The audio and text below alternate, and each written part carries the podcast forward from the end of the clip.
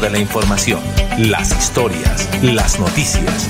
Es tiempo de comunicar de una manera diferente los hechos más recientes, conocer lo novedoso, lo actual y de su interés. Esto es Melodía en línea, la eficacia de la radio y la modernidad de las redes sociales. Esto es Melodía en línea.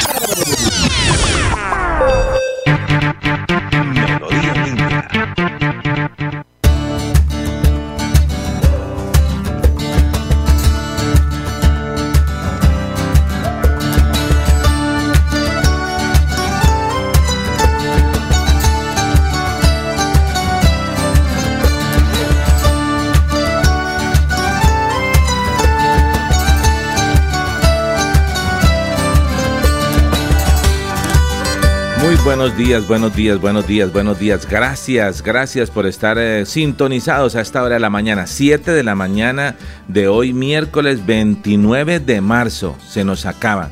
El ombligo de la semana es hoy. El viernes se nos va el mes de marzo. Llega abril, lluvias mil. De por sí está lloviendo en las noches eh, o en las madrugadas. Em, hay que estar prevenidos con todo ese tema del clima. Llega Semana Santa. Eh, posiblemente pasado por lluvia, tenemos que estar alerta a cualquier situación que se presente con las lluvias. Hoy es 29 de marzo. Ya se acerca una vez más la quincena, preparados, todos contentos, felices, pero ¿qué pasará con la reforma laboral? Estaremos atentos a todo eso también, con la reforma a la salud, los espaldarazos, los temas políticos, lo que está pasando, las peleas en medio de la ciudad, la falta de tolerancia, la falta de control también de las autoridades. Eh, bueno, todo lo que está pasando eh, lo traemos acá en Melodía. Gracias por estar sintonizados. Mi nombre es Jair Lagos, productor comunicador y miembro de la familia de Melodía. En la nave del sonido, el productor es Arnulfo Otero. Están en la mesa de trabajo, ya les presentaré a mis compañeras, pero primero antes de iniciar las noticias, la noticia perfecta, la que viene de él. Las buenas nuevas que nos trae, vienen de parte de Dios. Antes de iniciar nuestro afán, nuestro recorrido, nuestra agenda, eh, ¿Qué tal si hablamos con Dios y colocamos en manos de Él este día para que todo sea mejor? Vamos a orar.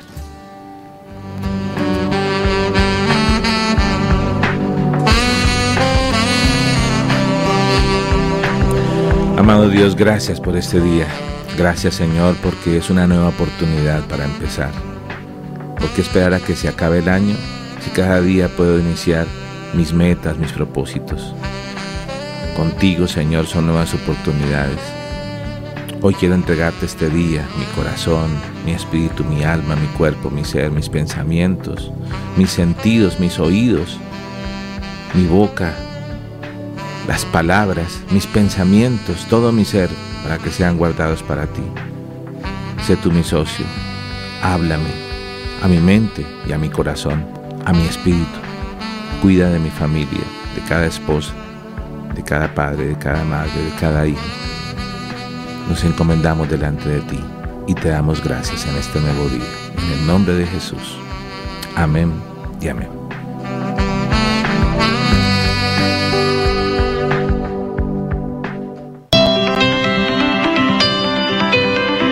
En la calle está la gente. En la calle están las noticias.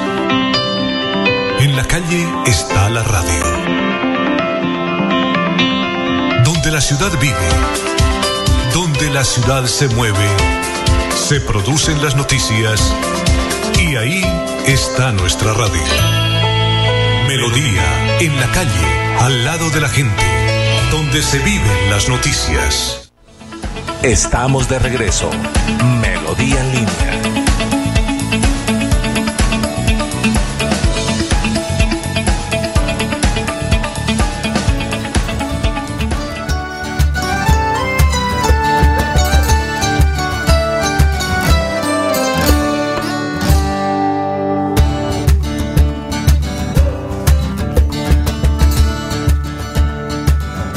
Bueno, muy bien. 7 de la mañana, 4 minutos. 7 de la mañana, 4 minutos. Y estamos listos para iniciar el día de hoy. Ya hay personas saludándonos, pero a esta hora de la mañana saludamos a Gina Boorques. Gina Boorques. Gina, por ese lado que va a pasar detrás suyo en este instante. Ahí lo vemos pasar corriendo. Él, él, dice, no va a pasar por acá porque y no sabía. Gina, muy buenos días, cordial saludo, ¿cómo amanecemos? Muy buenos días, Jair. Buenos días, Carol. Buenos días, doctor Urbano, que acaba de llegar madrugadísimo. Buenos días a todos nuestros teleoyentes. Gracias por estar conectados a esta hora de la mañana con nosotros y estar sintonizando Radio Melodía en línea. Bueno, muy bien. Qué bueno que nos salude eh, y está Gina con nosotros. Entonces, Gina, léanos el primer comentario de Ana Cano, que está en las redes sociales y nos escribe muy juiciosa. Bueno, doña Ana dice, buen y bendecido día para todos. Muy bien, gracias a Ana, que es de las primeras en conectarse en el día de hoy. Ana, que nos preguntaba el día de ayer que por qué no había ido el candidato, el precandidato a la alcaldía de Floria Blanca, Ricardo Parra, ayer le había tomado la movilidad Anoche recibí una llamada a las 10 de la noche que no podía venir por su agenda. Eh, bueno, queremos invitar a los, candidatos, precandidatos, a, eh, a los aspirantes, pues para escuchar sus puntos de vista, para saber cómo va, pero si en su agenda no está la prioridad de los medios de comunicación, no podemos hacer nada, tampoco podemos obligarlos. Entonces esa es la situación que tenemos. Vamos a saludar también a esta hora de la mañana, por supuesto, a Carol G, Carol Gómez. Carol, muy buenos días, cordial saludo, ¿cómo amanecemos? Muy buenos días, Jair, y buenos días a todos nuestros oyentes. Una vez más, gracias por preferirnos para darles toda la información más importante de Bucaramanga, Santander y algunas noticias internacionales, ¿por qué no? Gracias por sintonizarnos y gracias a toda la mesa de trabajo que me acompaña el día de hoy. Bueno, muy bien. Y una vez más está de regreso con nosotros el abogado Jorge Urbano Martínez de la firma Abogado eh, Urbano Martínez que está estrenando sede, estrenando nuevas oficinas acá en el centro de Bucaramanga, después de estar en el centro del distrito eh, petrolero em, de Barranca Bermeja, donde las noticias tampoco cesan porque allí eh, un grupo de trabajadores han, han, estado al frente de, la, de algunos sectores de la refinería, no han podido entrar a trabajar, se han presentado algunas situaciones, em, entonces mm, él estaba allí en Barranca Bermeja teniendo temas de su agenda, pero ya está con nosotros. Vamos a preguntarle cómo le fue en Barranca y que nos recuerde si es cierto que ya están las nuevas oficinas de Urbano Martínez. Doctor Urbano, muy buenos días, cordial saludo. ¿Cómo amanecemos? Jair, buenos días. La mesa de trabajo de la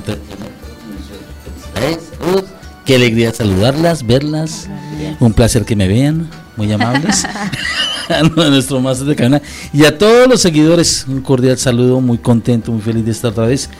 Una jornada bastante extensa, pues la semana pasada estuvimos en la universidad en clases y esta semana lo que fue en Barranca atendiendo audiencias de familia como cosa rara, buscando conciliaciones y estamos ya logrando una conciliación grandísima en Barranca Bermeja que le va a servir a muchas personas de por sí. Entonces ha sido sembrar una nueva idea, Yair, de que no es necesario llegar a un juzgado, no es necesario llegar a pelear, a quererse rasgar las vestiduras ante un juez, que se puede conciliar. Decía, nos decía alguien en un juzgado en estos días, tranquilos, al lado de una cazuela de marisco se puede conciliar todo. con comida, sí. Sí, con comida se solucionan las cosas. Me dio hambre. Sí, y van a estar, ¿no las han invitado a desayunar? ¿El jefe nada? Estábamos esperando al doctor Urbano que Gracias, lo extrañábamos. el respaldo. A que nos gaste el tintico. Total. Sí, ah, bueno, salen baratas con un tinto queda bien. no, pues ahí va la empanadita, luego va la otra empanadita, luego Ay, la... y un postre. Mijita, no, déjame saludarte. no, y una cosa que estoy contento hoy, le decía anoche a Jair, por fin, por fin salió una reglamentación que va a servir bastante a muchas mujeres, que eso lo hablamos más, más tardecito. Y otro tema, sí, estamos, gracias a la universidad, estamos estrenando la nueva sede de Urbano Martínez Abogados. Me disculpan la dirección que yo hasta ahora me la estoy aprendiendo, que es en la carrera 13, número 3510, edificio El Plaza de Profesionales, oficina 705 ya hemos unificado todas las oficinas porque Urbano Martínez Abogados se ha convertido en una firma digital, ya en un 90%. Entonces, ¿cuál es la idea? Poderle prestar un mejor servicio cada día más a nuestros clientes. Siempre la mano de la conciliación, siempre la mano del diálogo y de lo justo. Porque tampoco voy a conciliar lo injusto. Así pues, a muchas personas no les parezca, pero toca es, busquemos la conciliación, pero entre lo injusto no podemos hacer absolutamente nada. Y pendiente de la, de la cosa política, dicen por ahí como ven, Así es. viendo que muchos candidatos no les queda tiempo en la agenda. ¿O miedo? Bueno, eh, eh, es- no, eh, eh, mire, cuando eh, luego le enviaremos el link a, a nuestro compañero Julio Acelas, porque es un reconocido politólogo, historiador, para hablar de, de que cuando uno asesora en comunicaciones a un candidato, eh, a precandidato, a un aspirante, debe colocar, eh, hay, la- las campañas se, paran, digan, es una mesa de tres patas. Entonces está el, comité político, está el comité económico y está el comité de comunicaciones.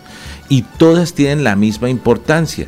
A veces el, candid- el precandidato debe evaluar y decir, venga, yo estoy acá porque mientras tengo una reunión con 10 personas voy a un medio de comunicación al que le llego a mil, al que le llego a, a 5 mil, el que llega a muchas personas.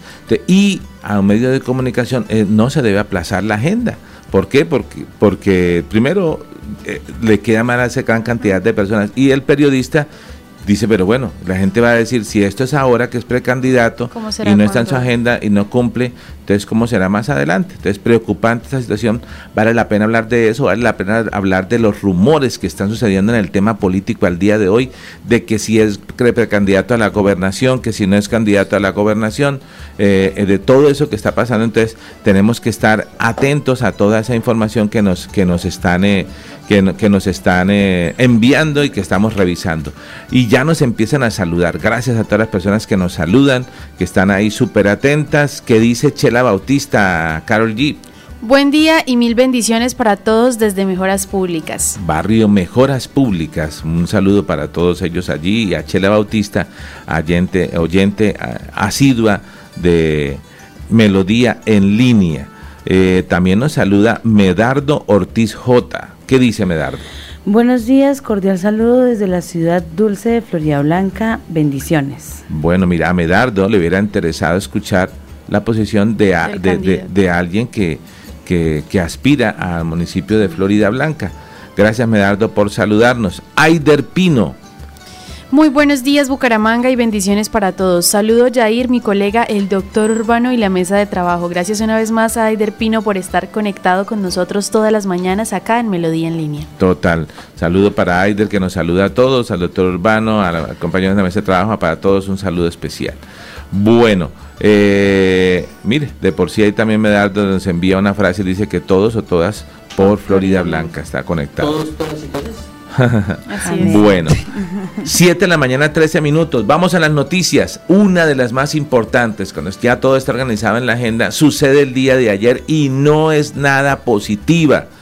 Eh, voy a hacer una claridad con esto que vamos a pasar. Es un video corto. Algunos dirán, oiga, pero el noticiero no tiene el, las versiones largas. No, las tenemos. Ten- y tenemos más versiones todavía eh, de videos completos. Lo que sucede es que este, este informativo que hacemos es transmedia. No solamente estamos a través de la radio, sino estamos también a través de, de las redes sociales de Facebook y estamos a través de, eh, de YouTube. Por lo tanto, si pasáramos el video completo, eh, pues podríamos exponernos a una sanción por las normas del algoritmo de Facebook eh, que no podemos incumplir. Pero tenemos el material de lo que pasó ayer en, en la, la dirección, la tenemos, niñas, exacta de, de la situación que se presentara. Así es, Jair. Carrera 27 con calle 45 de Bucaramanga se presentó un hecho de intolerancia que necesito que los televidentes se enteren y los teleoyentes Ya, de todo ya esto. vamos a ponerlo, pero, pero antes déjeme saludar acá a un gran colega, gran amigo y que nos alegra que haya regresado a la oficina de prensa del municipio de Girón, Edson Torres, una gran voz, un gran profesional. Eh, gracias por sus saludos, Edson, y a los compañeros en la mesa de trabajo. También nos alegra porque estamos sintiendo que llegan más fluidas las comunicaciones desde el municipio de Girón en la administración de la alcaldesa Julia. Bueno, Nelly Parra Arias también nos saluda. ¿Qué dice? Buenos días, cordial saludo a los integrantes de la mesa del trabajo de Melodía en línea. Feliz día desde Bellavista, Florida Blanca. Muy bien, desde Bellavista, Florida Blanca. Gracias, Nelly. Desde Florida Blanca. Y ella tiene licencia para amplificar, así como dirían las, eh, las FM, a colocarle todo el volumen y ver allí el programa si es que está en la radio. Saludo para todos ellos que están sintonizados. Vamos con el material, video y fotografías de lo que pasará entonces. Recordemos la dirección. Carrera 27 con calle 45 se presentó un hecho de intolerancia que vamos a ver a continuación. Ahí lo estamos viendo en pantalla. Eh, eh, esto que pasa en el día de ayer, em, estas imágenes, aquí ya, aquí ya había pasado el grueso de la película. Aquí ya había pasado el grueso de la... eso, muy bien, esa es la imagen. ¿Qué sucede? A ver, ¿quién nos cuenta de las, de las compañías de la mesa de trabajo? ¿A qué hora más o menos pasó esto? ¿Cuál es el antecedente? ¿Qué se sabe? A ver, escuchemos. ¿Quién nos lo quiere contar? Una de las cosas, bueno, sucedió ayer en la tarde, ayer martes, debido a, bueno, fue en conflicto entre un conductor y unos limpiavidrios, como les decimos. Eh, fueron como más o menos tres personas limpiavidrios y el hecho ocurrió fue por porque pues por falta de tolerancia como lo dice mi compañera debido a que le iban a limpiar el vidrio al conductor el conductor se negó no quiso y con esto eh, quiso irse cuando le empezaron a limpiar, porque pues uno, como cuando uno le dice al conductor, eh, al limpiavidrios, perdón, no, no, no, no quiero, por favor. Y pues ellos empezaron a limpiarlo, el conductor quiso irse y al querer irse arrolla a uno de los limpiavidrios, a uno de los jóvenes. Eso queda evidenciado en, la, en una cámara de video que está grabando donde golpea por primera vez al limpiavidrios. Pero el señor la persona, el conductor le dice, no quiero que me limpie el vidrio. Leíamos grupos de WhatsApp, leíamos grupos de WhatsApp donde dice que esto ha sido reiterativo, que han dicho, mire, por favor vengan a controlar acá tránsito a las autoridades, porque muchas veces le hemos dicho a estos señores, no queremos que nos limpie el vidrio. Y esto eh, no está, solo estamos dando las versiones de los testigos de lo que pasó. ¿sí? Eh, eh, la, la, persona, quién sabe qué, qué, fue lo que sucedió, no está en la obligación de querer dejar que le limpien el vidrio. Eso es un tema de un servicio como cuando usted, alguien no tiene un parqueadero normal y le dice que le cuida el carro o la moto. No es obligación, porque algunos le dicen, mira, larga el recibito, tome mil, cinco mil, y uno mira, pero usted no tiene techo, usted no tiene nada, y se vuelve obligación. Pues se inicia ahí una confrontación. Eh, los videos que, que, no podemos pasar, por repetimos, por temas de transmedia, por temas de, eh, de la situación que tenemos con, al hacer esa transmisión en las redes sociales y que todos conocen en los grupos de WhatsApp, pues dejan ver que la persona sale a golpes a enfrentarse con uno de los limpiavidrios y en ese desespero de querer irse vuelve y golpea a la persona que está en el piso. Ahora sí, ahora tenemos que tener claro que no es justificación para el comportamiento que tuvo el conductor, no se sabe, tendría sus motivos y todo, pero eh, como lo dice Jair, después de que ya lo había, pues como le decimos, atropellado al limpiavidrios, volvió a suceder por tratar de irse cuando estaba en la pelea, volvió a suceder y estando en el piso, el muchacho o el joven eh, lo volvió a atropellar, estando en el suelo. Se intentó escapar y se quedó en uno de los andenes de la 45. Ahí es cuando sucede y nuevamente entran en conflicto con el limpiavidrios y el conductor. el, llamado a atención, la, pregunta es que inclusive la tenemos acá en Melodía en línea, que queremos hacerle a, todos, a todos nuestros seguidores para que participen de esta noticia, que sin duda a todos han visto el video, de pronto alguien que no esté aquí en la ciudad no lo hubiera visto, pero la pregunta es, ante el incremento de estos hechos de intolerancia en Bucaramanga, ¿quién debe actuar? ¿La alcaldía? ¿La ciudadanía? ¿Los políticos? ¿Las ONG? ¿De quién corresponde esta situación que está pasando en Bucaramanga? O sea, eh, preocupante la situación. Entonces vamos a escuchar a ver qué dice nuestro abogado eh, frente al tema. Ya escuchó la historia, ¿no? El, es un limpiavidrios, el señor dice que no, eh, algo sucede ahí, hay un intercado, lo que tenemos como, como antecedente es que muchas veces se vuelve obligación que hay que dar la moneda, que hay que pagar, que las personas en retaliación deciden cortar las plumas, las plumillas, eh, muchas veces. Eh, algunos dicen que han recibido eh, escupitazos de, de, las personas, otros agresiones, insultos, pero esta persona dijo no y, y, se forma esta batalla campal que miren lo que termina. El auto destruido, una persona lesionada y golpes. Abogado. Y no es la primera vez que pasa ahí. ese punto está monopolizado por extranjeros. Y seamos sinceros, venezolanos que están invadiendo acá. Con la anuencia de la alcaldía, porque esto es un secreto a gritos, Jair. Muchos conductores ya no pasan por ahí, prefieren coger otros sitios, pero en este punto porque está monopolizado.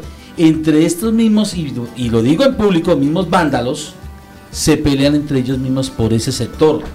Han habido heridos ahí en ese punto. La alcaldía, la Policía Nacional lo sabe y no hacen nada. ¿A quién le echamos la culpa? Usted sale de la casa con su vehículo, con su moto, como quiera. Usted no sale a atropellar gente, usted sale a trabajar, a hacer sus, sus vueltas. Pero no, si no les da dinero, entonces le dañan el carro. ¿Cómo le puedo llamar eso? ¿Extorsión? ¿Robo? ¿Atraco? Bueno, puntos de vista, el abogado Pero, perdón, Martínez. Pero aquí, el señor del carro lo van a enfrentar a un proceso penal. Ahora lo van a denunciar, si no es que lo denunciaron ya, lo enfrentan a un proceso penal y de víctima, ¿en qué se convirtió? Victimario. Victimario. Y para evitar toda esa situación que hacemos, nos toca salir de la casa con hartas monedas todos los días para darles a todos para evitar problemas. Sí. Y de ahí no es que yo sea político, lo soy. Sencillamente, esto es un abandono total de la alcaldía. Hasta que no tengamos un muerto, no van a volver a mirar ahí. Queremos que las personas opinen, son las 7 de la mañana, 21 minutos, acerca de este hecho que sucedió el día de ayer. Eh, Gina nos ha hablado de, de- de- de- dice, no era para tanto, eh, ¿sí? El, el- al abogado dice, eh, pasó de víctima a victimario el conductor. ¿Qué dice Gina, perdón, qué dice Carol, Carol, qué, qué más hace averiguado de esta noticia y, y su punto de vista? Bueno, la opinión de Aide también me interesaría. Ya vamos a leer todas, sí señora, vamos a Sí, leer todas. ya están A ver, eh, Carol. De una u otra forma lo que estamos comentando, o sea, desde mi perspectiva, siento que es un tema bastante controversial. La verdad es algo que se ha venido presentando desde que tenemos migración eh, de venezolanos en nuestro país y siento que también es tarea de la alcaldía de ubicar a estas personas o de, de una u otra forma se puede promover algún trabajo para estas personas. No hablemos de pronto de em, de darles todo, sino de enseñar a estas personas que pues hay que empezar como a buscar soluciones, a darles algún trabajo, no sé, que colaboren con algo de, de- limpieza de, de nuestro territorio, algo así, para que estas personas de una u otra forma sean reubicadas o sean enviadas nuevamente a su país, para que no estén en las calles pues ocasionando estos inconvenientes, porque no es la primera vez que sucede, hemos tenido varios casos donde las personas migrantes venezolanas han robado, han atracado a las personas, han asesinado incluso, porque tenemos también un caso de asesinato con la niña eh, que fue asesinada. Entonces siento que es un tema que la alcaldía debe reubicar a estas personas y a veces siento que tienen más privilegios incluso que ni siquiera nosotros. O sea, lo he visto en algunas, porque son personas que, bueno, están siendo eh, vulneradas por toda la situación que vivió su país, pero la alcaldía debe reubicar a estas personas o ponerlas en algún sitio como para que ellas produzcan algo que pueda servir para el territorio pues de Bucaramanga, Santander, o de una u otra forma pues hacer como los respectivos procesos para que estas personas regresen a su país de origen. Esto ha hecho que se pronuncie el gobernador de Santander, Mauricio Aguilar, que en su cuenta de Twitter le ha pedido a la policía que investigue el caso. Abro comillas, este hecho presentado en Bucaramanga, sumado a otros de intolerancia, son de máxima gravedad. Recuperar la convivencia, el respeto, cumplir y hacer cumplir las normas debe ser prioridad de toda la ciudadanía. Pido a la policía investigar este caso. El alcalde de Bucaramanga, eh, Juan Carlos Cárdenas, también se ha referido al tema y ha asegurado que los implicados ya fueron detenidos. Abro comillas, dice, esto es inaceptable. Los involucrados ya fueron capturados y los migrantes deben ser deportados. Así es. Solicito a la policía, migración, realizar operativos permanentes en los semáforos donde están estos personajes y le pido a la ciudadanía no darles dinero ha indicado el alcalde Juan Carlos Cárdenas en su cuenta de Twitter. También se ha pronunciado el concejal de Bucaramanga, Jaime Andrés Beltrán, acerca del tema. Otros eh, per- personajes políticos se, se han eh, referenciado. Repetimos cómo fue el tema de la pelea. Un altercado el día de ayer en horas de la tarde en el semáforo de la calle 45 con carrera 27, donde hay un grupo de jóvenes que se dedican a limpiar vidrios. La mayoría en las versiones que tenemos que son ciudadanos extranjeros. Y el conductor de vehículo pues se negó. Según unos testigos, eh, esto fue lo que ocurrió se opuso a que le limpiaran el vidrio y ante la negativa, según también testigos, los jóvenes habían procedido a limpiarle el vidrio, lo que le molestó al conductor porque no tenía la obligación. En el afán de evadir que le limpiaran los vidrios, pues entonces el conductor atropella a una de las personas que queda tendida en el asfalto. Luego, los amigos de esta persona herida proceden a, a partirle el panorámico del vehículo, el cual trataba de arrancar e irse porque sentía que lo estaban ahí acorralando. Todo eso pasó el día de ayer, las personas opinan, pero en ese instante tenemos que irnos con nuestro abogado a la sección del abogado responde, porque tiene unos compromisos de una audiencia, pero vamos a seguir desarrollando el caso en el programa de hoy para seguir leyendo las opiniones de todos. Hagamos un break, 7 de la mañana 25 minutos. Este break no, este break es acá de charlar para que ruede nuestro cabezote de presentación del abogado responde y le haremos una pregunta que también es noticia. Todos, tenemos, ahí se nos fue el eco ya, el, todos tenemos el tema de que cuando uno paga lo reportan lo que llaman en data crédito, pero ha llegado una noticia que se la voy a contar para aquellos que tienen que ver con alimentos y que no han pagado, que no entregan lo que es, le vamos a preguntar al abogado si esto es cierto o no. Aquí ustedes preguntan y el abogado responde. Programa jurídico de interés general. El abogado responde. Un programa de bien social e interés colectivo. El abogado responde los temas del derecho aplicados a la vida diaria. El abogado responde. Conduce y dirige el abogado Jorge Urbano Martínez. El abogado responde.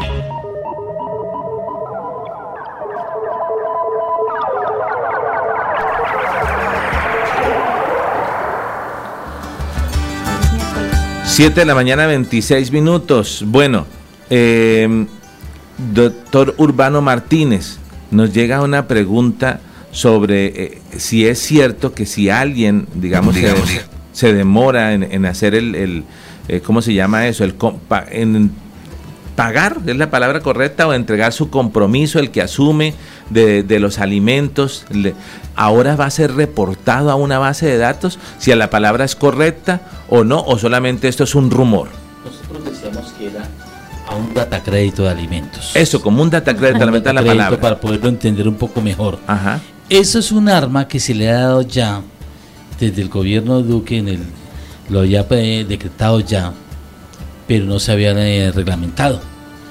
Sale, soy poco amante de hablar de los decretos, pero es el decreto 1310 del 26 de julio de 2022. Decimos el registro de deudores alimentarios morosos. No se le olvide, registro de deudores alimentarios morosos, el REDAN. Este es un registro que va a parar. Primero es una base de datos donde van a aparecer las personas que deben, que están obligadas a, dar- alimentos y no lo dan. No cumplen su obligación. Las podemos reportar allá. Eso se aplica para todas estas personas que he señalado, sean hijos, padres, hijos adoptivos. Todas estas personas que estén obligados a dar alimentos van a estar reportados allá. Para bien o para mal.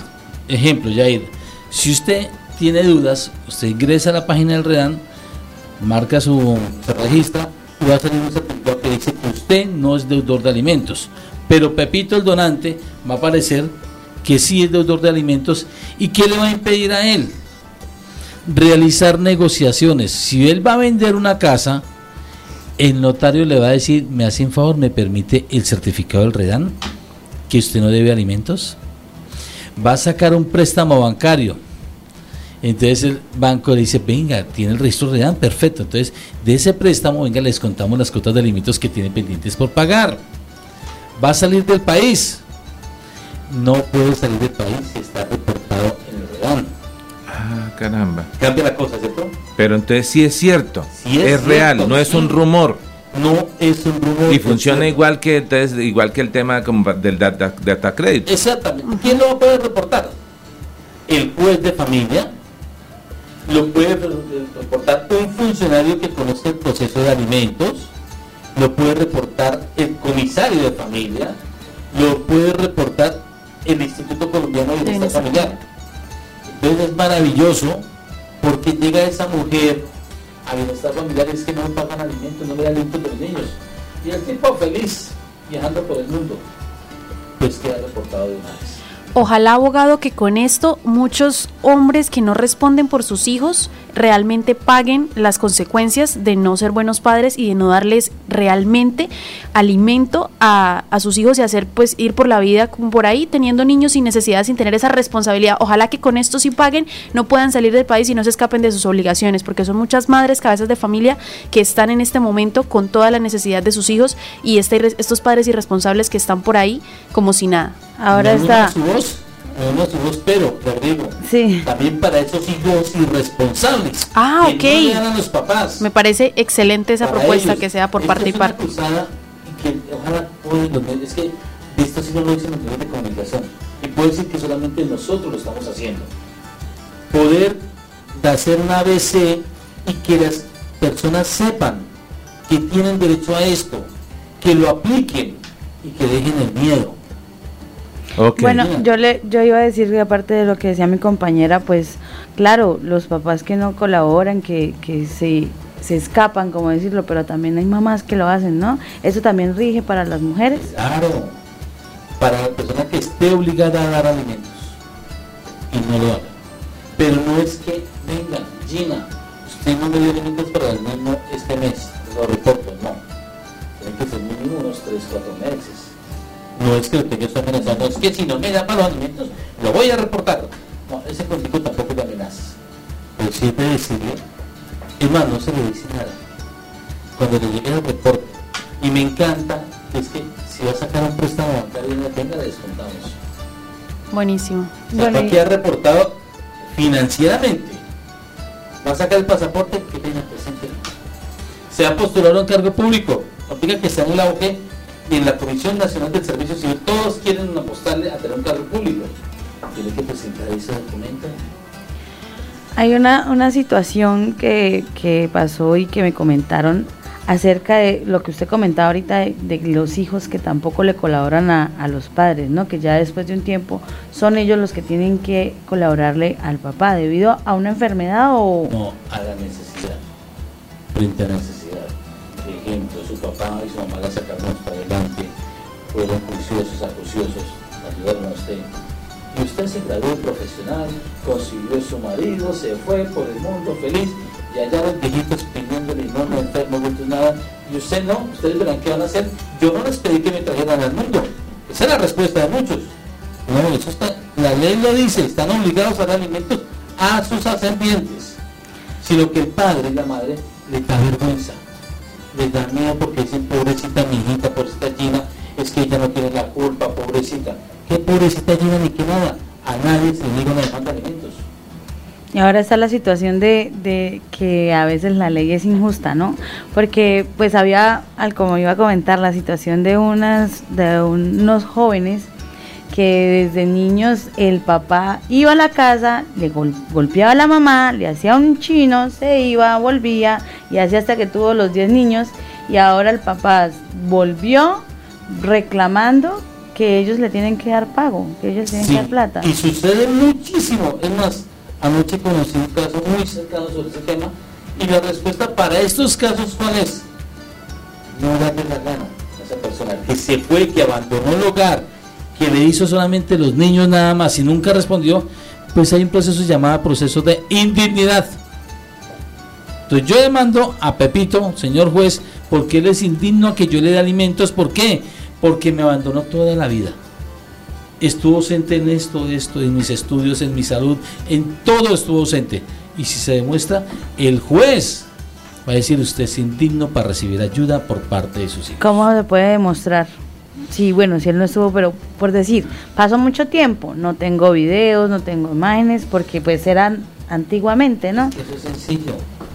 Él tiene que demostrar que yo primero se llama la, carga de la prueba, se la reconvertimos hacia él, carga dinámica de la prueba. Pues demuestre usted, Gina, que sí le dio a sus papás. Usted no tiene que demostrar consignaciones, eh, eh, donaciones, lo que sea. Pero también yo tengo que demostrar que es que Gina no me ayudó. ¿Cómo le demostramos? Yo fui a bienestar familiar y la requerí varias veces. Fui a una inspección de policía también y la requerí y nunca me dio. Hicimos un acuerdo, un centro de conciliación y resulta que usted nunca compró. O sea, todas esas cositas van sumando. Es probática que sumamos para que usted dé cuenta, mire, que la intimidad también se aplica. Dentro de mis primeros casos, cuando empecé a ejercer la profesión, tuve esa clase de proceso y claro que pudimos defender a unos hijos porque el papá los abandonó desde niños, se fue para Venezuela e hizo otro hogar. Cuando empezó la situación de Venezuela, él se vino otra vez, pero la mamá de ellos murió. Entonces él llegó, vengo a liquidar la sociedad conyugal. La señora había construido un buen patrimonio. Me contrataron y demostramos la intimidad de este señor y no tuvo absolutamente nada. Se puede hacer, es buscar el derecho de una manera justa. No piensen los hijos que, que fueron abandonados y la ley los desprotege, no. Muchas veces es desconocimiento de la norma. Bueno, dice acá, eh, nos escriben precisamente Fabián Toledo, nos saluda desde España y dice, las leyes son iguales en todos los países. Aquí es igual, los hijos le pegan a los padres y no pasa nada. Los estados se han, eh, se han encargado de quitarles la educación a los padres, por eso es que hoy en día hay muchos hijos sin vergüenzas, padres que no velan eh, por sus hijos, madres y que dejan a sus hijos y que no pasa nada. Eh, opinión de nuestros seguidores. Un saludo para Fabián Toledo que nos sigue desde España. Aparece en pantalla el teléfono del abogado Urbano Martínez, 314-314-6804, pero ya usted puede visitarlo en las nuevas oficinas, eh, no tiene que esperar a que pase la Semana Santa para cualquier tipo de consulta que están ubicadas en qué dirección, doctor Urbano. Bueno, lo pueden llamar al teléfono. a través de WhatsApp pueden comunicarse con el doctor. O las redes sociales también de Urbano Martínez que funcionan muy bien. Perdónenme por la dirección, por favor. No, la tendremos acá y luego la colocaremos también en los créditos, pero este, es que estamos, estamos, estrenando oficina. Vamos a ir a una pausa eh, para despedir a nuestro abogado Urbano Martínez. Vamos a... Ah, no. Muy bien. Me están chantajeando por un Doctor Urbano, tómeselo solito porque usted tiene una audiencia en este instante, debemos despedirlo y vamos a irnos con la, movilidad. Ramiro Meléndez de la Dirección de Tránsito de Bucaramanga. Muy bien. Me están echando, pero muchas felicidades a todos. Usted me, yo, te digo, ayúdeme a salir de que estoy de afán, yo, lo, rápidamente. Eh, nos vamos con Ramiro Meléndez de la Dirección de Tránsito de Bucaramanga para que nos cuente cómo amanecemos en materia de movilidad. Ramiro, adelante. Bueno, buenos días, señor director. Igualmente, con un cordial saludo a todos los compañeros de la mesa de trabajo, claro, y por supuesto, todos nuestros oyentes que nos están viendo, nos están siguiendo a día, a día. Gracias por estar con nosotros. Le estamos diciendo que nuestra ciudad está fría, en unos sectores está llovinando, el piso está húmedo, por favor, tenemos que bajarle nuevamente a la velocidad. Es un bien para cada uno de nosotros, nuestros compañeros amigos motociclistas especialmente y vehículos. Muchos vehículos realmente no tienen realmente las llantas antilizantes y este es un llamado que le hacemos urgente a cada persona para que sea consciente. Cuando está lloviendo, usted frena realmente en un piso húmedo, hay motocicletas que han ido, igualmente vehículos que se rodan porque realmente no tienen un buen sistema de frenos. Eso significa que puede producir usted un accidente de tránsito usted se puede seleccionar. Igualmente usted puede producir realmente un atropello. Por eso le estamos diciendo nuevamente que lo más aconsejable es que le baje la velocidad. Hoy le estamos recordando el pico y placa en nuestra ciudad bonita. Hoy le estamos diciendo que mire su dígito. Hoy le corresponde 5 y 6. Ya están los operativos realmente acá en nuestra ciudad bonita controlando para que realmente construir nuestra Bucaramanga mejor ambiente y el servicio público 7 y 8.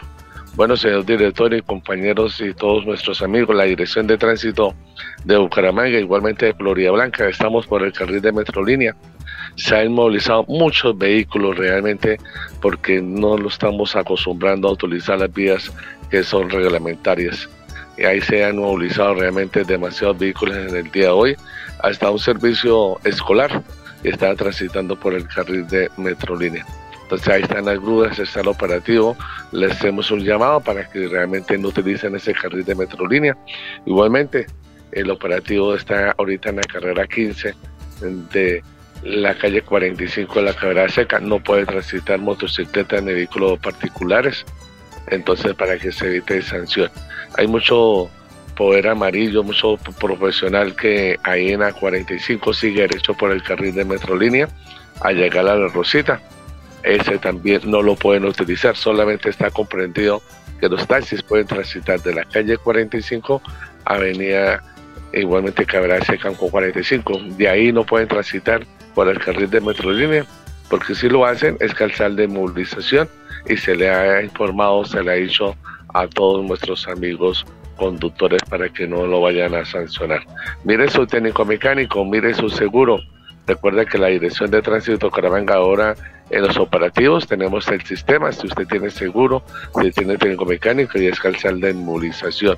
Entonces lo más aconsejable es que usted lo pueda tener pendiente realmente de la documentación.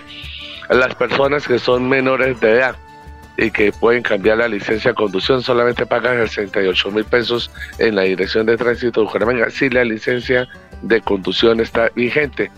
Entonces le estamos diciendo que usted lo puede hacer ahí de 7 y media de la mañana, 3 de la tarde, jornada continua acá en nuestra ciudad bonita. Acá en la carrera 27 con 58 ya comenzó nuevamente a llover entonces le estamos diciendo a nuestros amigos para que se vengan bien equipados. Está lloviendo nuevamente acá en nuestra ciudad bonita. Los dejo con toda la información que ustedes quieren escuchar, que ustedes quieren saber en Melodía en línea. Muchísimas gracias a Ramiro Meléndez de la Dirección de Tránsito de Bucaramanga. Los saludan desde España a Ramiro. Le saludan desde España a Ramiro hasta ahora en la mañana que estamos. Y le dice, le dice Fabián Toledo desde España, dice, apareció Ramiro, tiempo sin escucharlo. Pero el que apareció realmente fue Fabián Toledo porque Ramiro siempre ha estado acá. Muy bien, 7 de la mañana, pues se recupere pronto de su voz, de su garganta, nuestro amigo Ramiro Meléndez de la Dirección de Tránsito de Bucaramanga. Son las 7 de la mañana 41 minutos, 7 de la mañana 41 minutos. Em, establecemos comunicación, alguien se comunicó el día de ayer con nosotros eh, para decirnos, mire, la nueva EPS no ha cumplido con unos compromisos de Asopormen y nos van a negar los servicios.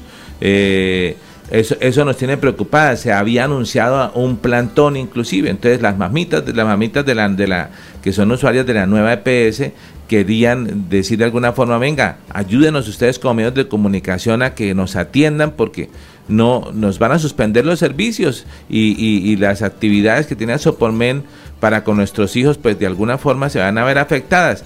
Resulta de que esta situación ha mejorado. Tenemos en línea a Sandra Rodríguez, que fue quien nos contaba esta situación que se presentó el día de ayer. Sandra, ¿qué nos quiere contar de, buena noticia? Adelante, buenos días. Buenos días, señor ese tipo de trabajo. Sí, efectivamente, hay buenas noticias el día de ayer. A partir de las 5 de la tarde empezaron a comunicarse con cada una de las mamitas desde Sopormen para informarnos que la suspensión de los servicios había sido levantada y que ya estaban activos. Desde el día de hoy, a todas y cada una de nosotras tenemos nuestras terapias y acompañamientos. Genial, nos alegra mucho y nos alegra que así como se llamó a decir, miren, no han cumplido, también se llamó a decir, cumplieron. Nos alegra, en especial, no, no tanto por la nueva EPS, nos alegra por las mamitas, por los pacientes, por los niños, niñas, por todos los que merecen un tratamiento, que vieran haciéndolo de manera regular, que no pueden perder la continuidad, que lo valioso que es que, hagan todo su desarrollo y su terapia. Entonces, Sandra, gracias por comunicarse con nosotros. No dude en cualquier situación que se presente en volverse a comunicar porque estaremos también siempre de parte de nuestros seguidores, de la, de la comunidad y en especial de, de aquellas personas que que, han tenido quebrantes de salud y que de alguna manera las EPS eh, no les cumplen a cabalidad con todo el tema. Muy amable por comunicarse con nosotros. A ustedes muchísimas gracias por el espacio, por el apoyo, por hacernos visibles y habernos ayudado en esta problemática que se nos presentó el día de hoy. De muy agradecidas. Buen día. Buen día para usted. Nos alegra. Qué buena noticia. ¿Cómo la ven las compañeras de la mesa de trabajo? Realmente los medios estamos para hacer la voz de los sin voz y siento que si nosotros podemos colaborarle a estas personas que necesitaban realmente ser escuchadas por parte de una entidad y es que la salud es un derecho de todos y nos alegra realmente de corazón que estas madres puedan en este momento disfrutar con sus hijos de las terapias requeridas. Bueno, muy bien. Eh, las personas siguen escribiéndonos eh, a, la a, Facebook y a YouTube. Dice Aider Pino. ¿Qué dice Aider Pino eh, refiriéndose al tema de la nueva EPS? Bueno, lo vamos a leer. Dice, sí, adelante. Desafortunado, Nieva. No, es Nueva, EPS. Ah, Nueva EPS. No realiza los pagos correspondientes a la IPS, a Sopormen y son los niños quienes se ven perjudicados y colocan a los padres en aprietos. Totalmente, eso fue lo que pasó, pero bueno, ha cumplido. Eh, también se refiere a, acerca de Asopormen, ¿qué dice? Asopormen es una excelente institución, lo digo con conocimiento de causa. Muy bien, y eh, también desde España nos escribe Fabián Toledo hablando de los trámites y papeles para la salud. Quitar los trámites y papeles para la salud, sí. Sí. Sí, señor. ¿Qué dice? Que no lo escuchamos. Quitar los trámites y papeles para la salud. Muy bien. Bueno. Ahí también nos saludan. Eh, ayer estuvo conectado una de las páginas que hablábamos, Despierta Florida Blanca. Ah, bueno, vamos a leerlo. Nos da un saludo y pues. ¿Qué dice? Vamos a leerlo. Dice: Buen día, qué excelente programación. Ayer los escuché hasta el final. Me encantó la música y todo lo que tienen. Un saludo desde la cumbre Florida Blanca, tierra de berracos. Yair, muchachos, muchachas de la mesa, me gustaría escuchar a Ricardo Parra, saber qué piensa de nuestro municipio de Florida Blanca y sus propuestas para llegar al máximo cargo público en nuestro municipio. Me gustaría que le regalaran de nuevo el espacio, un abrazo y de nuevo qué excelente programación. Pues eh, a nuestros amigos de Despierta Florida Blanca le comunicamos lo que nos sucedió con Ricardo Parra. Ricardo Parra, hoy es miércoles, le invitamos el día de ayer martes, eh, siempre el programa va de 7 de la mañana a 8 y media. Le invitamos, eh, nos llamó el que tenía un tema de movilidad que se le ha presentado, era entendible porque ese era uno de los temas que queríamos tocar y dijimos no, vamos a pasarlo para el día miércoles. y anoche a las 10 de la noche recibí una llamada que no podía, no podía cumplir la agenda. Y sí teníamos en agenda otros precandidatos. Entonces nosotros también queríamos escuchar a Ricardo Parra, pero eh, también el tema de, priorizar y de cumplir los compromisos. Vamos a, eh, eh, veremos en qué momento lo podemos volver a invitar, pero quedaremos con la duda si nos cumplirá o no en el tema del compromiso. Pero gracias por su apreciación, gracias por seguirnos y gracias por, por, por opinar y participar de esta mesa de trabajo. ¿Qué dice Temilda Gordillo? Temilda Gordillo González, feliz día desde Antonia Santos, Centro, siempre los acompaño. Muy bien. Eh, ¿Y qué dice Fabián Toledo de España? Que las EPS funcionen como privadas. Dice... Eh, y sin agraviar a las chicas, pero cuando Yadir estaba en la otra cadena los programas eran buenos. Caramba. Bueno, lo tendremos en cuenta. La voz de los seguidores tendremos en cuenta qué, qué tiene que ver o qué quiere aportar Fabián Toledo con respecto. Ah, se refiere ya de acuerdo a, cuando se refería a la otra cadena. Bueno, eh, vamos a leer. Eh, lo importante es que todos participen y que, que, podamos cumplir con la finalidad de lo, de lo que están, em, de lo que está pasando. Vamos a irnos. Mm, ¿Qué dice Ana Cano? Dice, sí, gracias señor Jair, qué buen programa, felicitaciones. Bueno, puntos de vista que lo leemos acá. Vamos a irnos como la idea es la voz de la comunidad, ya ha llegado nuestro invitado. En, en, pocos minutos estaremos hablando de una leyenda que se ha creado acá en Bucaramanga, que fue real y que existió. ¿Sí? ¿Cuál es el nombre de, la, de la señorita de la que hablaremos? Muy buenos días, Diego Sáenz. Buenos días, amigos de Radio Melodía. Bueno, hoy vamos a hablar de María del Carmen Vergel. María del Carmen Vergel. Ok, ya hablaremos de ella, de María del Carmen Vergel, porque como la comunidad tiene voz, pues José Parra, eh, con su sensibilidad por el tema comunitario, ha visitado una vez más el, sector de la feria al occidente de Bucaramanga y nos trae un completo reporte de qué ha pasado, qué familias no quieren salir de la zona cuando los han querido reubicar, quiénes se han quedado, de quién han recibido ayuda, qué está pasando en esta situación para que podamos eh, avanzar en el tema de comunidad y empezar a hablar de la historia de Bucaramanga con Diego Sáenz y hoy acerca de esta niña Vergel de la cual se tejieron muchas historias, decía que hacía milagros, la visitaban al cementerio, se llevaron su tumba y tenemos fotografías para hablar y que ustedes participen. ¿Ha escuchado?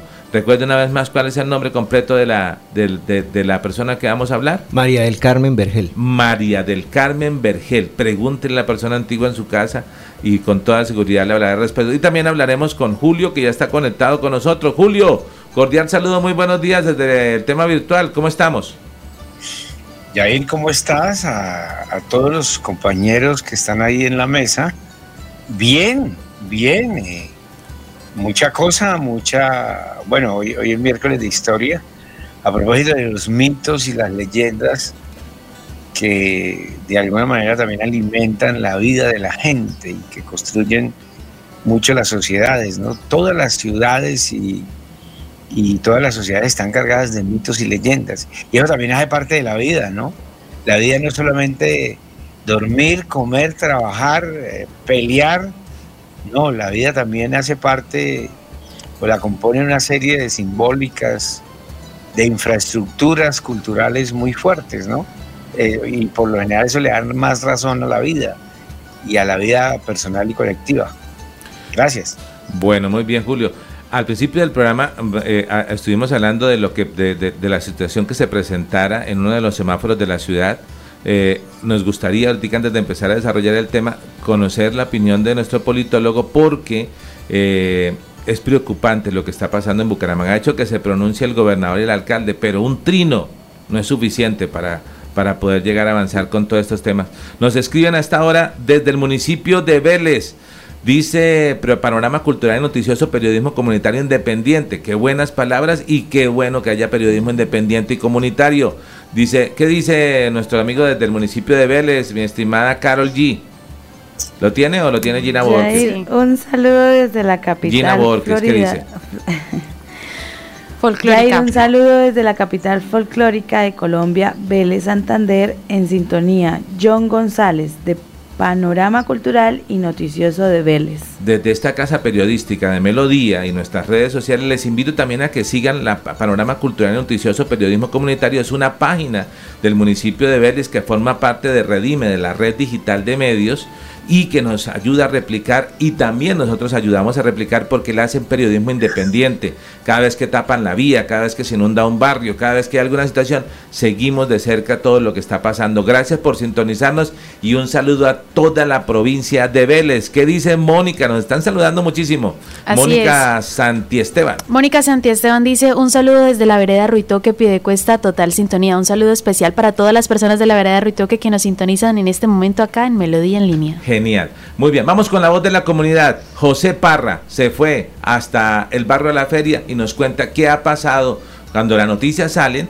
Pues todo el mundo la cuenta, pero después mengua, mengua, mengua y se olvidan de las personas que necesitan ayuda. Quieren irse de ahí, se han reubicado, qué familias están, de quién ha llegado ayuda, nos lo cuenta José Parra en esta noticia.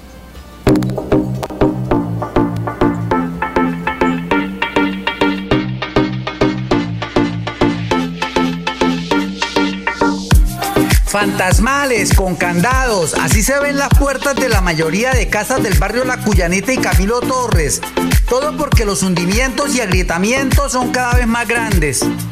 Pero muy a pesar del grave riesgo que ello representa, hay algunas familias de la parte baja de la Cuyanita que se resisten a evacuar sus casas. Y más allá de juzgarles, pienso que deberíamos escucharles sus motivaciones para no abandonar sus casas hogares yo como afectado al barrio Cuyanita quiero decirlo que yo salí a buscar un apartamento con dos habitaciones y me piden 800 mil pesos. Imposible yo pagarlos. Bueno, yo también soy una de las que me siento afectada aquí en el barrio La Cuyanita. He estado buscando apartamento, conseguí una casa de tres habitaciones, me está cobrando millón doscientos. Es imposible yo eh, obtener un apartamento de ese de, millón doscientos porque no está en mi alcance para pagar un arriendo. Por eso no hemos hecho por salir de aquí de este barrio. No es porque no queramos hacerlo. Para este sector es, difícil buscar porque piden eh, con finca raíz. La persona que toma el inmueble tiene que tener un contrato laboral. Eh, hay que presentar tirillas de pago. La mayoría de las personas que vivimos en este barrio no contamos con un trabajo formal. Aquí me encuentro con Doña Sol. Ella es una mujer que ha sido desplazada por la violencia y hoy el desastre natural, el hundimiento y el agrietamiento de la tierra, eh, la parte alta del Camino Torres y la feria los tiene a ellos en muy alto riesgo. Ella dice que no se quiere ir. Es una posición, en mi punto de vista, muy respetable, porque la verdad, ella tiene un hijo discapacitado y manifiesta que no tiene para dónde irse. Eh, es fácil juzgar a las personas que no quieren salir de este lugar pero cada uno tiene una historia de vida. Yo fui desplazada hace 20 años y me llegué aquí a Bucaramanga y con el esfuerzo yo hice mi casita y me da tristeza tener que irme a dejar mi casa porque yo soy sola con un hijo, mi hijo es capacitado una piernita, yo no tengo para dónde irme, ya voy a buscar un arriendo, son un millón de pesos y me la arriendan con finca de raíz y fiador, yo no tengo esa plata para pagar eso, entonces pues a mí me gustaría que así fuera un ranchito, pero que me dieran al menos una, una casa propia para yo poder meter a mi hijo y meterme yo, porque yo de donde tengo de curso, yo no tengo ayuda de nadie, yo soy sola, mi esposo hace cinco años se fue y me abandonó, que aquí hay muy, hay gente que lo saben muy bien, yo tenía un negocito de tiendita, yo saqué un préstamo en el banco, ahora no tengo con qué responder porque mi negocio se me acabó, entonces yo qué hago, y eso sinceramente me da mucha tristeza tener que irme de mi barrio. Y yo digo que yo no me voy a que me quedaré sino sin alguna solución conmigo.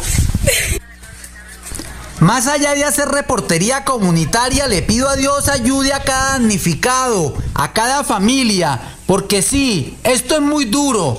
Hasta las mascotas, esos peluditos, gatos, patos y gallinas que les han acompañado en las buenas y en las malas, hoy solo tienen seguro que sus futuros son muy inciertos. Soy Orfilia Huitrago, líder de Cuyanita. Desde aquí les quiero mostrar la parte afectada de Cuyanita, Camilo Torres y la feria, faltando el espacio bajando.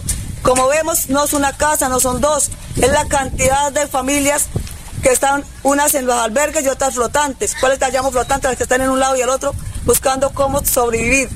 Entonces vemos la situación tan terrible que estamos viviendo. Nosotros necesitamos, no solamente para los albergues, para esas familias también necesitamos apoyo. Señor gobernador, no necesitamos los mercados de los albergues solamente, necesitamos los de la familia flotante. Son niños, son, son abuelos, hay gente que está enferma ya de, tanto. Necesitamos también psicólogos que atiendan nuestra comunidad, porque no es fácil perder todo lo que uno tiene. Es el, el, trabajo de muchos años, es lo poco, mucho que tenemos y dejarlo aquí enterrado porque no hemos podido sacarlo acá, no tenemos dónde meterlas. Entonces todo está aquí, nuestros mayores sueños, nuestros hijos quieren volver aquí porque se sienten incómodos estando en tanta compañía. No es fácil convivir con tantas familias. Solo espero para cada uno de ellos que mañana les alumbre un nuevo sol, muy brillante, y que el único ser supremo convierta sus lágrimas y sufrimientos en gozo, alegría y nuevos sueños. Desde el sitio de desastre en la Comuna 4 de Bucaramanga, este ha sido un informe de José Parra Noticias. Este gigante y representativo árbol ubicado junto al ágora comunal, que tantas dudas y discusiones originó por el alto riesgo que representaba, terminó cayéndose solo anoche martes, quedando tendido sobre su escarpa cercana, un dolor de cabeza menos.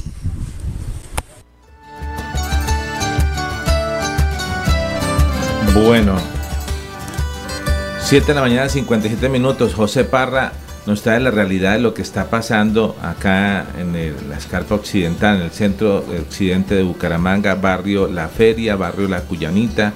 Eh, bueno, invasiones que realmente ya se han tomado allí Camilo Torres y que de alguna forma necesitan la atención.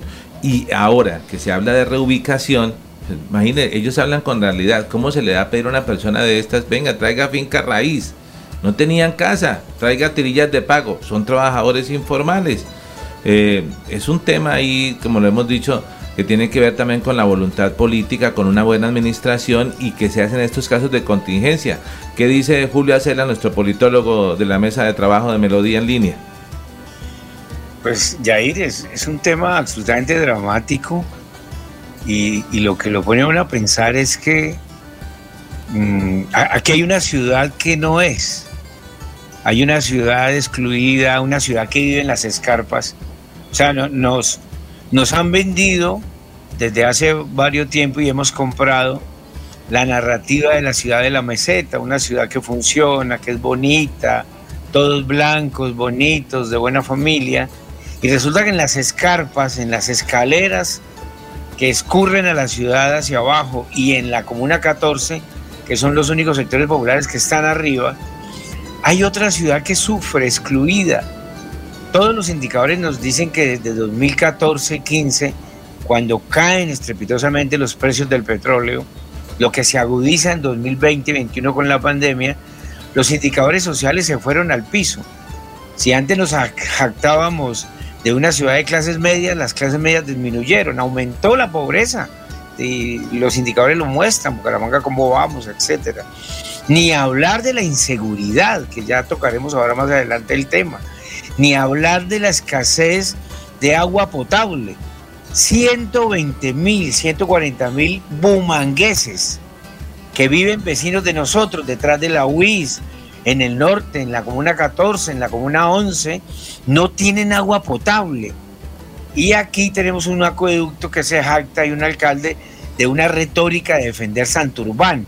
Resulta que tenemos 120 mil compatriotas que no tienen agua potable, que se alimentan o de pilas comunitarias o de mangueras de pozos naturales. Entonces es una ciudad excluida. Y, bueno, la CDMB funda a comienzos de los 70 con el propósito de contener la erosión de la escarpa occidental.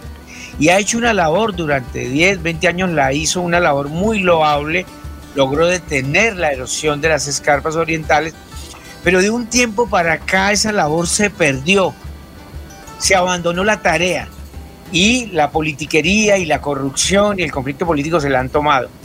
O sea, tenemos una ciudad que vive, que vibra, que no es la que oficialmente se nos muestra. Es una, es una cosa como de mundos paralelos. Y esto es una total indefensión, seres humanos viviendo como animales.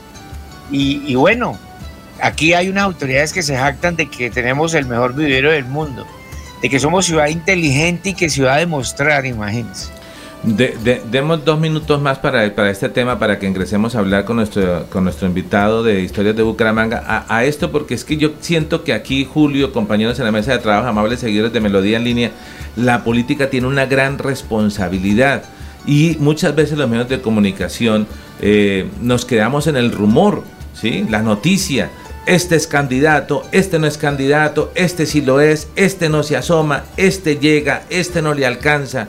Hombre, eh, y, a, la hora de hacer, claro, la responsabilidad es el mandatario de turno, ¿sí? Pero claro, aquí también hay una hoja de, hay, un, hay, hay, como, hay que organizar una agenda, hay que cuadrar unas rutas que pueden seguir los que realmente serían precandidatos. Y a veces los medios de comunicación nos quedamos en el tema del rumor porque es una de las estrategias de la política, eh, compañeros en la mesa de trabajo, la rumorología diga esto, diga que estoy, diga que hoy, por ejemplo, la noticia del rumor, que porque no es una noticia, del rumor que corre, donde se dice que una de las personas que había puesto su nombre eh, a, la palestra política como precandidato a la gobernación, Fernando Vargas, ya no va. Pero ¿qué es la realidad de la situación? Que ni siquiera nunca dijo que había sido. O sea, ¿cómo vamos a decir que alguien no fue si nunca lo había sido? Eh, ahí hay unos temas de ciudad importantes. Ahora también el tema de lo que los mandatarios de turno tengan de alguna forma, ¿cómo debería decir? Adoctrinados o apadrinados a algunos precandidatos. Este es del músculo de Juan Carlos Cárdenas, este es del músculo del gobernador. O sea, esto existe. ¿Qué está pasando? Y la gente sí pasando necesidades. Los barrios, la ciudad en caos, la movilidad, los ciudadanos extranjeros que no son los que trabajan, eh, porque hay también gente que trabaja de buena manera y lo hace, en las calles tomándose eh, la justicia a mano propia obligando a la ciudad a participar, Julio. No, Yael, total. O sea, aquí hay una desconexión hace tiempo, que, que yo creo que ese va a ser el tema del debate electoral. Una ciudad excluida, violenta, insegura, y una ciudad que las instituciones y la política nos pinta como que funciona, como eh, una ciudad eh, de supuestamente de parques bonitos, de inversiones en tecnología, una ciudad inteligente que no es. En política, eso es lo que aprende uno, lo aprendí yo hace muchísimos años cuando empecé a estudiar la política. Toda percepción en política es realidad. Toda percepción en política es realidad. Y aquí la percepción que tenemos, o sea, la realidad es que esto se desmadró. Esto no da más ojalá no pasen cosas más graves, una masacre, ojalá me equivoque. Pero esto está desmadrado. Aquí manda la violencia, manda las bandas criminales, la inseguridad y manda la desidia de la politiquería y las instituciones. Uno ve al mando de la institución a gente eh, que se ríe, funcionarios que no son de acá. Ve uno al frente de la política municipal personajes que, que, viven en otra ciudad, enriqueciéndose unos, eh, burlándose de la gente otros. O sea, esos dos mundos tienen que confluir. Y yo creo que la mejor coyuntura es este año, que hay un debate electoral. Esto no da más. Yo no sé qué falta que pase para que nos muevan eh, esos sucesos, las fibras más profundas un poco de, de los propósitos colectivos. No sé, aquí hay un estado de cosas jovesiano. Joves, todos contra todos, guerra de todos contra todos, sálvese quien pueda, sin ley, autoridad ni orden, se arma el que sea y me impone justicia propia, impunidad. Hemos llegado a eso. Y yo creo que si, eh, este año, o mejor, o mejor, eh, y con toda la consideración de los precandidatos, que la gran mayoría de los precandidatos están de espaldas a lo que pasa y no tienen la capacidad cognitiva, emocional y política de solucionar esto. Aquí necesitamos una solución y una alternativa que se ponga los pantalones en seguridad, que ofrezca alternativas claras y viables, que respalde a la gente, que la acompañe, que le mitigue el miedo y la desesperanza. Esa es la opción que necesitamos. No, yo no veo otra. Ok, totalmente de acuerdo. Bueno, 8 de la mañana, 6 minutos. Vamos a irnos a cambiar, cambiamos la, página, el tema. Eh, y, y, 30 segundos para hacer un llamado de atención a nuestros seguidores. Y es que por eso desarrollamos temas políticos eh, por eso invitamos a precandidatos acá a, este medio informativo y a usted no le debe dar esto eh, molestia, porque la idea es que usted debe conocer la propuesta, saber cómo habla. Como diría mi abuelita, si lo convence, o siendo aún más coloquial, que discúlpeme la frase, como dirían en el campo, que diga, no, es que ese candidato sí tiene sal en los viados. O sea, sí le creo, sí, porque la política son eso, son emociones. Entonces, por favor, por eso invitamos, entonces, por favor, pongan atención, pongan cuidado cuando vengan, revisen, tomen sus apuntes. Mire, este sí se creo que funciona, tiene una buena propuesta para la ciudad, yo le creo, me convence, no me gusta la mirada, ese me cae gordo. Por favor, no, no nos cause escosor el tema de la política, aprendámoslo a mirar. Eh, ¿Quiere agregar algo? Sí, así es, Jair. Y es que con esto lo que buscamos es que la ciudadanía no sea objeto de esta politiquería que nos lleva atacando tantos años. Es decir, a través de la información y lo que hacemos los medios de comunicación es informarle de cuáles son las, cuál es la candidatura que tiene cada político, cómo están manejando todo su proceso para que ustedes se informen y puedan así pues elegir bien. Realmente esto es lo que hacemos nosotros. Y no solo esto, en qué en qué contexto están creciendo nuestras generaciones, Jair. O sea, realmente todo este proceso de violencia está altamente... Eh, enmarcado y siento que incluso hasta ahora se ha vuelto hasta normal que utilicen a los niños para salir a las calles, drogarlos, mendigar con ellos y realmente siento que, que esto ya se está saliendo de control y necesita un cambio. Instrumentalizarlos, así es. 8 de la mañana, 8 minutos, vamos a empezar el diálogo con Diego Sáenz, saludando rápidamente a las personas que nos escriben. Luz Marina Sandoval, ¿desde dónde nos sintoniza Luz Marina? Compañeras de la mesa de trabajo. Desde Piedecuesta. Desde Piedecuesta, Santander.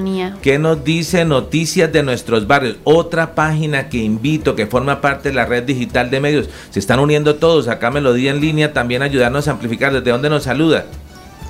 Saludos cordiales desde Florida Blanca. También nos dice saludos a Yair y a todo el equipo de Melodía, la que manda en sintonía. Noticias de nuestros barrios es una página de Facebook que también trae toda la información del municipio de Florida Blanca. Noticias de nuestros barrios de Florida Blanca, Santander. María Sandoval, ¿qué dice? Buenos días, equipo de trabajo. Triste realidad con este tema. Los políticos siempre van a los barrios de menos recursos a prometer maravillas y una vez llegan al poder, nunca regresan por allá. 8 de la mañana, 8 minutos. Diego Sáenz, ¿quién es esta niña? Recuérdenos el nombre y por qué es importante en la historia de Bucaramanga. Bienvenido. Bueno, buenos días, compañeros de Radio Melodía. Vamos a hablar de María Carmen Mergel, que fue una joven que falleció en 1917 a los 15 años. A los 15 años. A los 15 años. Ahí está el crédito, reviviendo la historia de Bucaramanga con Diego Sáenz. Y las imágenes ya vienen ahí, nos las va a regalar nuestro productor Arnulfo Otero. ¿Qué fecha es? Recordemos entonces. Bueno, entonces, eh, María del Carmen fue hija de, de un comerciante llamado Ramón Vergel y de la señora Amelia R, pero no encontré por ningún lado la R. Entonces, ese señor, bueno, ahí hay unas fotos. Esas imágenes que son. Uy, esa sí la conocí yo. Esa imagen, ¿se la llevaron de aquí del Sí, del entonces, central? bueno, resulta que la niña estaba patinando. Ella hizo la, la primera comunión y le regalaron unos patines. Ahora imagínense unos patines que le regalaron a uno en 1917. Pues eso era Caramba. algo- Un regalazo. un regalazo, eso no se conseguían de eh, Eh, todas Diego, cinco mil. eso, Señor. eh, eso era regalos de estratos altos. de Sí, ricos. exactamente. Ah, ay, bueno, quiero ver una foto anterior, Anulfo, si se puede Arnulfo, mira, retroceder a la se puede anterior. retroceder. ¿Qué pasa con la Eh, anterior? Una foto, no, una que sale a blanco y negro, que sale un edificio. Ahí vamos, ahí vamos porque es que eso. Ah, a bueno, ver. vamos a ver. Estas están como Eh, caballo o burros. Sí, esto, vamos a ver una que salió ahorita, es que quiero, esa. Ah, Ese que- edificio. Es que a le llega Ah, bueno. 10 segundos a, Ah, a- ok. a- a usted, Diego. Ah, bueno, pero está. esa foto, No, la anterior, la que, La anterior. La que teníamos. la a que se ver. ve un edificio. Usted, usted eh, déjela cada una 30 segundos y, y él dirá cuándo para. Ah, esa es, la de los caballos. Bueno, ¿Sí es la de los eh, caballos? Esa ¿Qué es. pasa con esa Resulta que ese edificio es el edificio que estuvo antes del, del Teatro Santander. Ahí funcionó el Café Centenario, el Café España.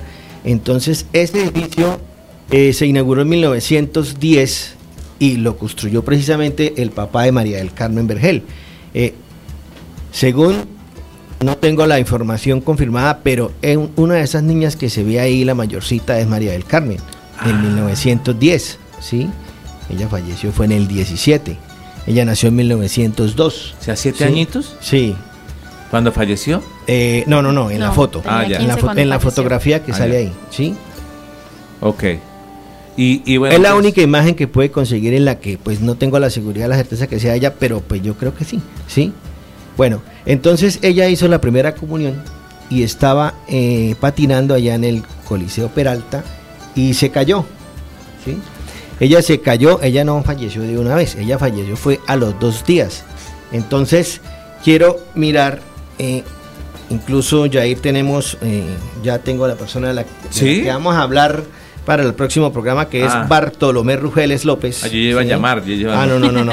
No, eh, es que en el diario Bartolomé, Bartolomé Rugeles también fue un comerciante que hizo una bitácora de la ciudad, de todo lo que pasaba en el comercio y con quién hablaba y con quién almorzaba y con quién negociaba, de 1900 a 1936. Entonces, cuando murió María del Carmen, dice así, 19 de diciembre miércoles 19 de diciembre de 1917, dice. Hoy a las 3 y cuarto de la mañana murió María del Carmen Vergel, hija de Ramón y Amelia R., edad 15 años, en plena vida llena de ilusiones, padres acomodados, honda pena, desdichados padres, muy sentida, muchos comentarios. En 10 y media de la mañana, entierro concurrido al cual asistí en el salón de patines, sufrió un golpe que le afectó los in- intestinos y probablemente fue la causa del cólico y demás novedades que le causaron la muerte. Eso registró Bartolomé en el diario. Que era como un periodista, llevaba. Era un comerciante, era un comerciante y él lo que hizo fue, él apuntaba todo lo que hacía.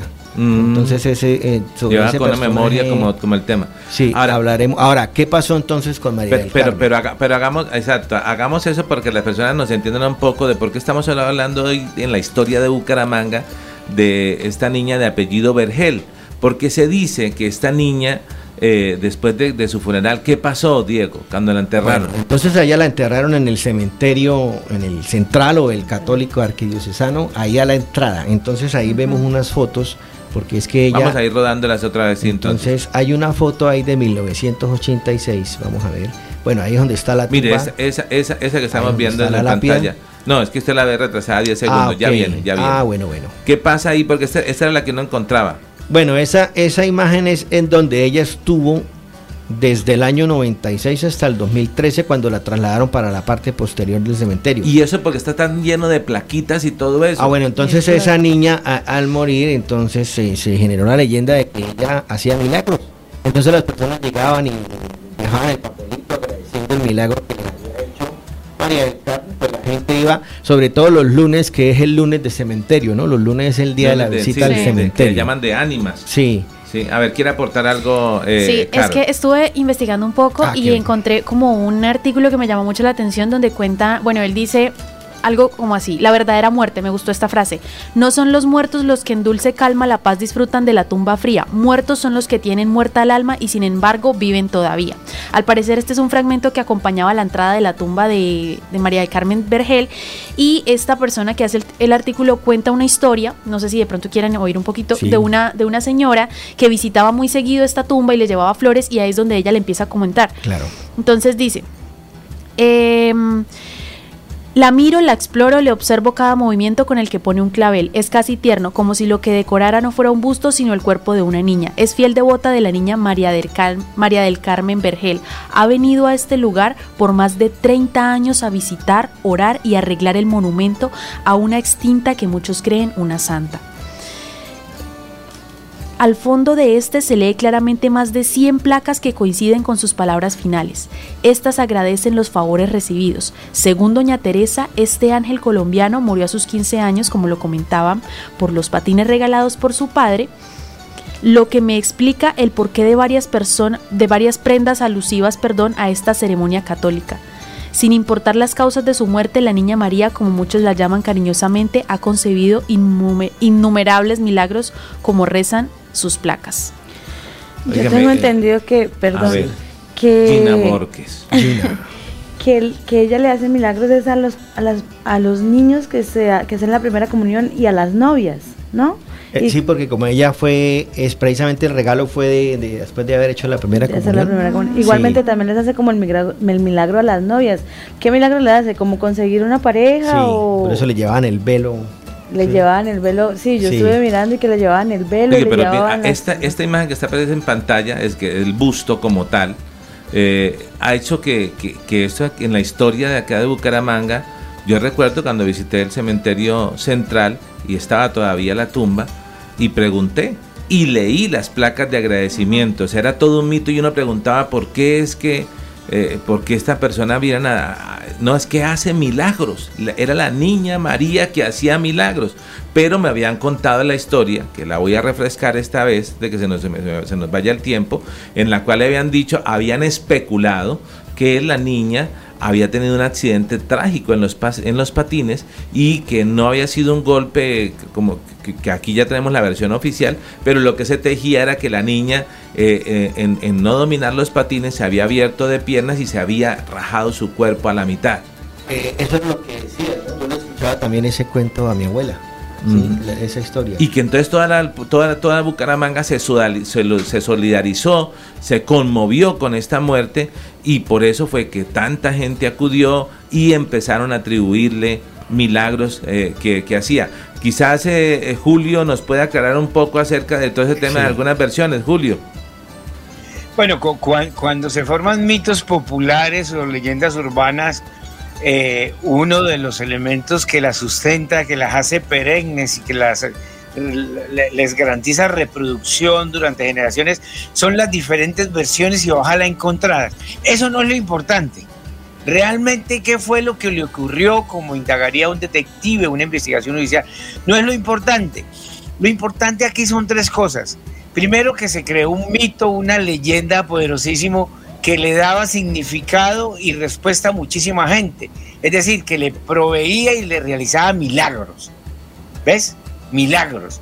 No se le olvide que eh, nosotros tenemos vecinos a una ciudad que la mayoría de los niños no nacen allá, sino que vienen a nacer acá desde hace un siglo y desde hasta ayer, que es Girón, que se le llamó la ciudad de los milagros, con la Virgen o el Señor de los milagros, ¿no? Nosotros somos milagreros, milagreros. Dos, que ha perdurado en el tiempo, eso es- por eso lo hace mito, mítico, a través de la, de la fuente oral, de la leyenda oral, de la, de la oralidad, ha perdurado hace el tiempo y como se decía Diego, todos los lunes la gente peregrinaba al cementerio central a ponerle exvotos o a, a hacerle pedimentos. Exvotos es un concepto francés que es amarrar en un, en un huesito, en un, en un papelito, en un pedazo de madera, un pedimento y colgárselo ahí. Es votos. Eh, Eso, eso es judeocristiano, eso se ve aquí, se ve en Francia, se ve en Londres, se ve en Estados Unidos. Y tercero, lo que me llama a mí más la atención es que hace décadas el mito parece a veces, parece a veces apagado. Eso perduró durante décadas. No sé si en 2013 cuando sacaron la imagen, el santuario. Lo cierto es que estas nuevas generaciones, o para estas nuevas generaciones, ese mito no significa tanto, ¿no? E- Eso me llama mucho la atención como historiador. Sí. Esto, recuerdo que ya cuando en el, 2000, en el 96 ya disminuyó, ya eran otras generaciones las que iban, entonces ya no era tan impactante. Pero por ejemplo esa foto que se ve ahí del 86, todavía eh, la romería era mucha para, para los años 80, ¿sí? Ya precisamente cuando la cambiaron de lugar se, se- se fue disminuyendo esa, ese interés por ella. Y, no- y nos da, y nos da como otra medición, ¿no? El tema de la fe católica eh, o de las personas que profesan la fe católica también ha disminuyendo o quizás las tradiciones normales de la fe católica, eh, digamos que normalmente las personas dicen los lunes de visitar el cementerio que llaman el lunes de ánimas. eh, y que normalmente va un grupo representativo los días lunes. Entonces quizás ya no hay ese, esa tradición oral de la cual hablaba Julio, en la cual decía no le cuenta la historia y a otro. Yo recibí esa, esa historia y yendo un día a visitar el cementerio pregunté por qué, qué, qué pasaba porque me causó curiosidad ver tantas placas y me contaron esa historia. Me quedé con esa versión. Pero, pero fíjese todo lo que, lo que hay detrás en, el tema de la historia de, Bucaramanga. Realmente, eh, el, hija de una niña, eh, de, hija de una familia pudiente, con un, con un regalo na- nada común, ostentoso, pero que despertó la solidaridad de toda la comunidad, ¿no? Hoy en día, eh, señor, adelante Julio. Eh, Eso me llama poderosamente la atención. Eh, y, y la investigación histórica tiene que recabar en eso. No sé si desde historia de la UI se han hecho tesis sobre el tema, desconozco, ah, en las últimas décadas, dos décadas. Pero me llama poderosamente la atención que es de familia pudiente, con recursos de la élite de la época, gente pudiente, y habría que precisar si esa familia con recursos no invirtió y ayudar a solidificar el mito. Porque estoy hablando de que en los 10 y en los 20, una tragedia de estas y de alguien de la clase alta no solamente fracturaba la sociedad, sino que se convertía en un mito, pero histórico. Em, Estoy hecho 50 años atrás, perdón, 30 años atrás, de la, que- de la década del 10, perdón, 130 años atrás de la década del 10. Eh, no, no, perdón, perdón, 30 años, 1800, 1879, 1880. El otro gran mito que nos alumbró casi un siglo, que fue la confrontación de clases entre de la culebra pico de oro, Mm. entre los alemanes comerciantes y los artesanos que en ese momento era, hacían parte de la élite local, dominaban la ciudad, pero los alemanes eran los extranjeros, repudientes, etc. Y se trenzan en una confrontación en la iglesia San Laureano y en la calle Real del Comercio, al final muere uno o dos alemanes, no tengo bien el dato, y genera cosas como las siguientes. El Estado Soberano de Santander le, le decreta la guerra a Alemania. O sea, estuvimos en guerra con Alemania por unos días, al menos verbalmente. Ese otro mito llegó un momento en que las nuevas generaciones igualmente no, no lo copiaron. Entonces, me parece importante ese, ese, ese- precisar ese, ese apunte, Jair. Y es que, perdón, Diego. eh, nosotros, bueno, no sé si mi compañera tenía conocimiento de esta historia. La verdad, desde mi perspectiva, yo nunca había oído nada de esta niña y lo que dicen es cierto. Esta historia se ha perdido Ustedes porque lo que quieren es decirnos su edad.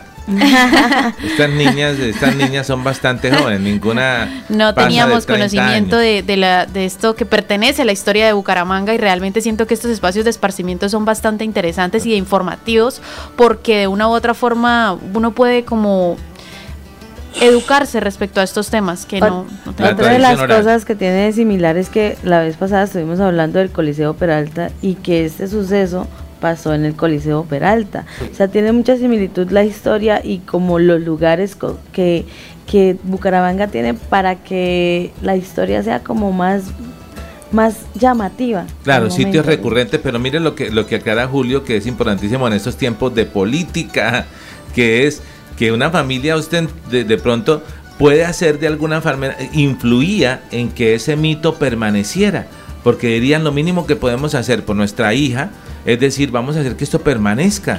¿no? Y, pudo ser que, que realmente el primero o los dos primeros no hayan sido milagros, sino hayan sido pagos por la familia. Vamos a hablar de, la presunción. y se generó, entonces la gente le adjudicó. y otros a los cuales su fe se acrecentó tanto que sentía que era y debía También había otro, eh, otro personaje que era el padre Cala en el cementerio central. ¿sí? También era otra persona a la que iban a hacerle ¿Se le adjudicaban milagros o qué? También, sí. Se nos acaba el tiempo el día de hoy, 8 de la mañana, 25 minutos. Eh, el otro miércoles de historia, vamos a, no, digamos el tema, dejémoslo en este, porque es que quiero que revisemos, porque el otro miércoles, la otra semana vamos a estar de manera virtual, toda la ah, semana, lunes, martes, miércoles, creo que estaremos de manera virtual, conectados, no vendremos a estudio. Ah, Pero a ver si algo hacemos de Semana Santa, de cómo de pronto cómo ah, se hacía la Semana Santa, me llama mucho historia, me, llama me llama la, la, atención la historia de, la parroquia de San Lauriano, eh, eh, bueno, cuál era realmente la más antigua, cuáles son las imágenes, porque hoy usted nos ha traído la historia que nos llama la atención, yo creo que estas dos historias me, me han gustado mucho, pero no quiero irme sin leer la participación de nuestros seguidores. María Sandoval, buen día equipo de trabajo, triste realidad con ese tema. Los políticos siempre van a los barrios de menos recursos a prometer maravillas y una vez llegan al poder nunca regresan por allá. Eh, dice que dice Franz Rey, nos escribe también. Buenos días compañeros, nuestra ciudad merece, un, cambio. Y dice María Sandoval, ¿qué dice? Se había oído los milagros de la niña María, pero no conocía toda su historia. Total, aquí estamos eh, eh, escuchando las diferentes versiones. Eh, Julio, gracias por estar con nosotros. estamos atentos a todo el tema del desarrollo de la política y a ver si un día de estos también, no lejano, le dedicamos a todo ese tema de la política y las estrategias que se dan, porque me llama la atención lo que está pasando el día de hoy con todo ese tema, la rumorología, la estrategia, los medios, la manipulación, si estoy, no estoy, voy o no voy, asomo la cabeza. ¿Qué tal si un día estos hablamos de todo ese tema político y las estrategias? Total, total. El, domingo en el tiempo eh, se publicó una, el del espectador, pero una entrevista a un especialista, al profesor Carlos Durán, donde hablaba de eso, ¿no? Del tema de las redes, de los rumores, de las mm, narrativas que tratan de circular, los discursos que se imponen, etcétera. Y eso en Santander es, pero materia perfecta para eso. Se nos acabó el tiempo. Diego, gracias por estar con nosotros. Bueno, muchas gracias. En los miércoles de historia con Diego Sana Niñas, Carol G, Gina Borges, la técnica no fotero, mi nombre es Yair Nos encontramos mañana. Chao, chao. Feliz día para todos.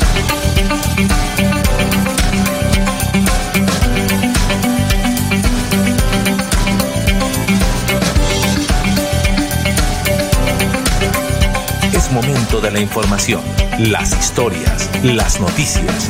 Es tiempo de comunicar de una manera diferente los hechos más recientes, conocer lo novedoso, lo actual y de su interés. Esto es Melodía en línea, la eficacia de la radio y la modernidad de las redes sociales. Esto es Melodía en línea.